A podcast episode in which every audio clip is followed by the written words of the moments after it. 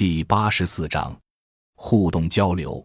沈香平，主持人温老师用纵横捭阖、洞若观火的思想为我们讲了对一百多年历史的判断，还有对我们当前社会问题、教育问题的症结的诊断，还有从他一个有良心的知识分子讲了在我国在我们这个时代应该有的治学的立场。我们很受启发，很受鼓励，还让我们警醒。让我们再次以热烈的掌声感谢温老师。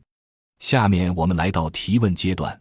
SFQ，问老师，我以前读过你的一篇有关三农问题分析的文章，今天听您演讲，比原来我通过我自己的理解，我感觉自己有更大的提高了。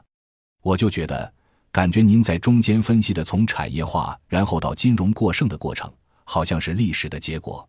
个人无法改变的一个决定论的东西，一定程度上说，这个历史的进程可能不是由我们个人的或者个别因素的改变，甚至个别政策的调动所受到影响的。那么，我们就是这样一个被格局化的人，处于利益的某个纠葛中。我们这些老会员可能感受更深，好多同学毕业了以后就可能是一个老师啊，或者某个公司的职员。就是我们，尤其是农村出来的孩子。碍于面子这些问题，碍于养家糊口、赡养父母等诸如此类的问题，在这样的情况下，我们有一种悲剧的色彩，或者说是悲剧的命运。我们知道历史车轮是滚滚向前的，不可阻挡的，甚至是处于某种决定论当中的。那么，这样的一种情况下，我们这些知识分子可做的有多少？或者，我想的另外一个角度，就像温老师您刚刚讲到的，德。我觉得有中国历史上有知识分子为民请命，或者类似于这样的一种情怀。那么这中间，我觉得是矛盾的，也是我自己长期纠葛的比较多的。我不知道温老师有没有类似的纠葛，对我们会有什么启示？问答：你听我谈过自己的苦恼吗？没有。说的简单一点吧，就是没功夫。假如我要停下来考虑我的困境、我的苦恼、我的羁绊。那就麻烦了。我们这一代人吧，从生下来就比别人忙，所以显得比别人老，一直忙于干活，什么事都比别人晚。我说我上大学二十八岁吧，我上研究生的时候是我同班研究生的爹的那一辈，就更晚了。我拿高级职称的时候快五十了，什么都晚，所以就来不及。你们还有功夫停下来叹口气，我们是没功夫叹息。所以你问我这些事。也许是不适合，我没想过，也来不及去想。我即使想了，也不能怎么着，就是得抓紧去干事。也因此呢，我要感谢你们一句。其实我老想停下来，但就是停不下来，就是被你们这样的年轻人，还有社会各种各样的人推着，生生推倒。我看到这个小伙子写的文章说知识分子懒惰，我其实也并不是不懒，我也挺懒，但就是停不下来。毕生只有一个感觉，就是没功夫。有时候说句俏皮话，就是为什么我的眼里常含泪水？因为我对这片土地爱得太深。为什么我的脸上常带着微笑？是因为我面对的矛盾和困难太复杂，所以不得不含泪的微笑。或者另一句话说的，就是因为我面对的批判太太那个吧，所以就只好笑着面对这一切。你要想稍微拉下脸来。整个人就会太沉重。我倒想多说一点，你刚才说到决定论或者所谓的宿命论。我们首先承认规律。我觉得宿命论不是个重要的东西，是因为当前很多被人们说成是规律的东西，可能不是规律。我刚才说何以为学的时候，我记得是在提出一个东西。我最近在很多讨论中开始这样提问，有时候甚至把那些听报告的人激怒。我是想说。判断真理目前没有别的好办法。现在所谓创新和被创新太多，所以判断真理只有两个办法。第一个是看理论的科学性，无论你建构的理论逻辑多么完美，看你这个逻辑的起点是否能够和历史的经验过程吻合。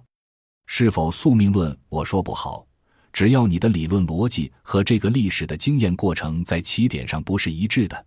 那这一定是涂抹理论色彩的包装，带有某种意识形态目的的包装。比如说，我们今天把市场经济作为市场主义提出来讨论的时候，它就已经是一种包装了。因为它没有和历史的经验过程在起点上做到一致。同理，假如我们一定要把中国一九七八年进入改革之前的发展过程定义为计划经济的话，那么这个定义以及我们关于计划经济的批判，全部批判逻辑也因为找不到历史起点或者不能和历史经验过程在起点上一致而不可能是真理。我最近开始写书的时候就跟大家说。中国改革前其实没有来得及搞完整的计划经济。我们的第一个五年计划并不始于一九五二年，而是在一九五零年朝鲜战争，苏联开始军事投资以后，就形成了苏联人指导下的中国的那个特殊的军种工业发展过程，不是按照一五计划搞起来的。我们的二五计划只有几个控制数，但因为苏联人投资中辍，基本没有能拿得出来。我们的三五计划本来是想调整农轻重比例，但由于周边地缘环境趋紧，必须加强战备，使三五没有最后完成文字工作，大纪委就被小纪委取代了。也就是说，一五不是我们的，二五没出来，三五讨论半天，最后负责制定计划的纪委失败了。如果说我们改革开放之前是五个五年计划，那么对不起，文革期间四五。五五还算有计划，但其实文革中也根本就不是像我们想象的那样可以按照计划来做。所以，如果把改革之前定义为计划经济，起码应该知道实际上它是怎么制定、怎么执行的。你找不到计划经济和中国经济发展历史的经验过程相结合的那个起点，这也包括我们的改革，据说是建设市场经济体制。但你也找不到西方那个可以参照的市场经济体制的经验起点，因此今天高校的教科书解释既不是真科学，也不是真理。所以我说，你第一个问题源于现实中很多解释让你感觉到的是历史宿命论，但你得到的通俗化的理论解释它既不是真理，也不是科学，因为它找不到它的解释逻辑的那个历史经验过程的起点。第二条。怎么判断客观结果的科学性？假定我们要认定某个客观结果是科学结果，那一定是要在给定的同样的条件下，沿着同样的技术路线可以重复得出的同样的结果，也就是说，结果可被重复。请问，当代社会经济领域中哪个被理论界认定的结果可被重复？如果没有同样的条件，只介绍技术路线，任何一个社会经济过程是可被重复的吗？根据这两条，可以在我们今天的所谓学中和以为学的学的之中，请大家去做点衡量，做点评价。你们会感觉到，我刚才这句话问的是有道理的。何以为学？因此，我说你所说的那个历史宿命论本身不是真实历史过程。人类历史本来并不是这样的，它不是个被人打扮过的带着小红头绳的姑娘。你的问题内在的表明，在人类的这个阶段。大多数人生是被扭曲的，明明她是个老态龙钟的老妇，给她戴上小红头绳就是小姑娘了吗？尽管历史都是今天被扎个红头绳，明天被扎个绿头绳，这样被扎来扎去的，但他依然扎不出个靓丽来。C G H，刚刚听完温老师的演讲，我很赞同您说到八十年代的真知灼见，在如今的学界是很难再有超越的了。然后你也说到四千名中的王岐山，最近我找到一套《走向未来》丛书，编委会第一位编委也是王岐山。本想问您和赵树凯老师同一个问题的，就是刚刚赵老师说到农村从九十年代计划生育最难，收税收费难是矛盾集中点。那么现在是维稳，可以说现在的三农问题从单方面走向了全面性的问题。从八十年代到现在，这么多人。这么多知识分子的努力，三农问题其实没有得到改善，反而有一个更加严重化的趋势。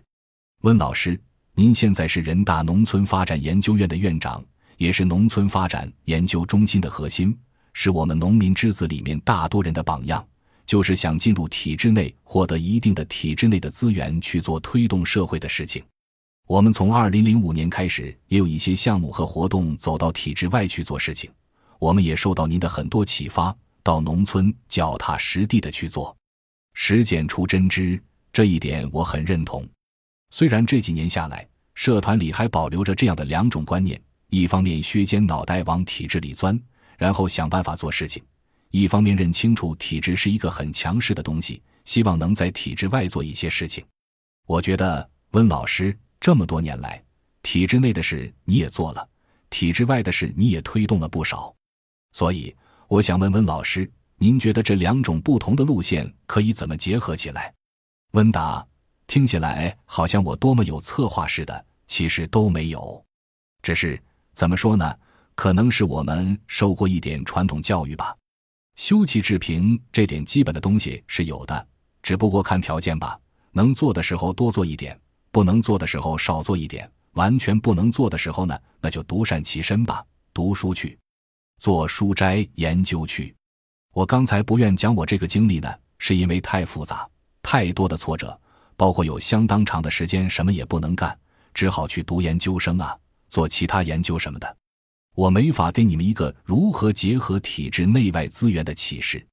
很多年轻人都希望得到一点真言啊什么的。其实人这个动物，它真的是千差万别的。我最不会做的就是思想工作，也最不会跟人家讲这些。对不起啊，我实在回答不了你的问题。独善其身不容易，但无可奈何之际，只好独善其身。你还能干嘛？FBX 温老师。我问你一个具体一点的问题，我知道在土地问题上，您是坚决反对农村土地所有权私有化的，您的立场也是很清楚的。现在的制度能够保证农民工有耕地这一个最后的保障，保持社会稳定的趋势。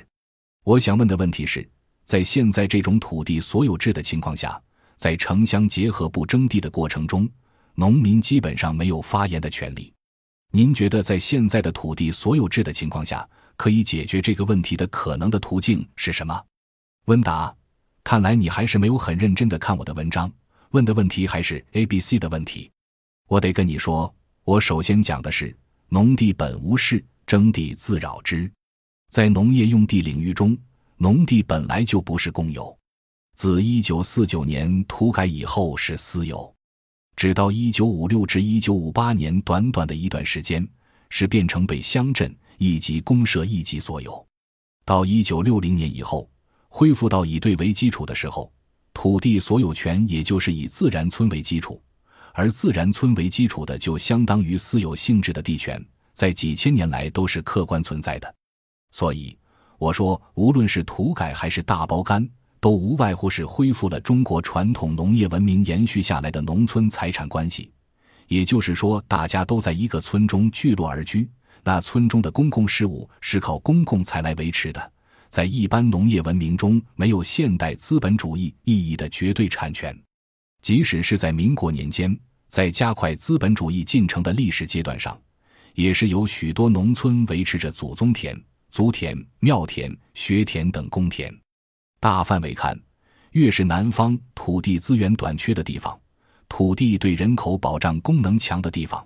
在民国年间的公田的比例就越高，比如像福建闽南这一带，像珠三角这一带，很多村的公田占比都高达百分之八十以上，比现在被称之为社会主义的制度还高得多。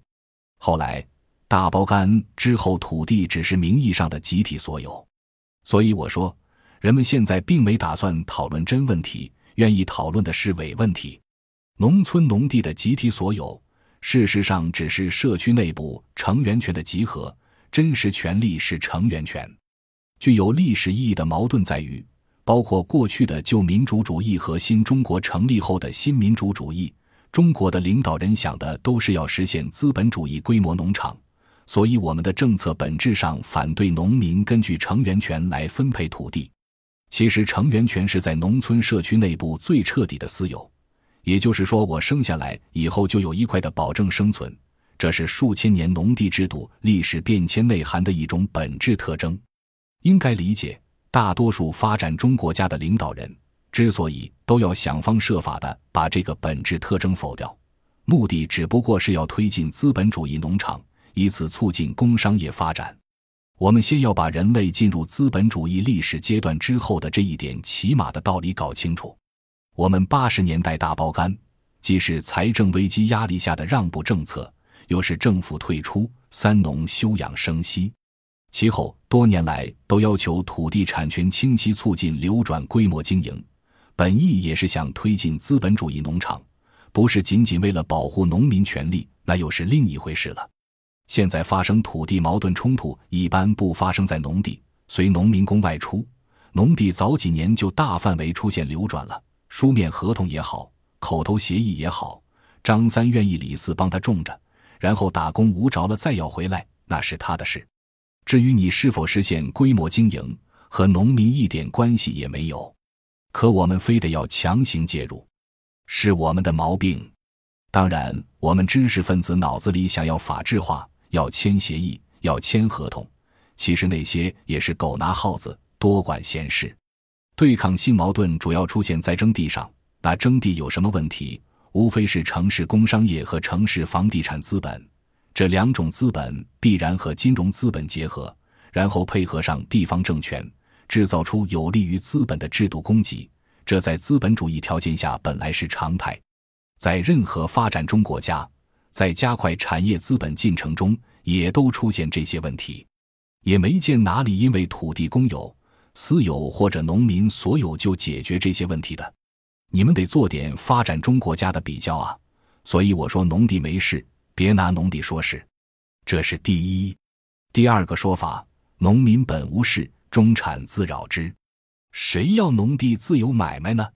是日益崛起，人数已经是全球之最的城市中产阶级，而中产阶级正在裂变着半个世纪中国主要以小资为主的国情特征，成为二十一世纪中国的历史性短视和邯郸学步的内因。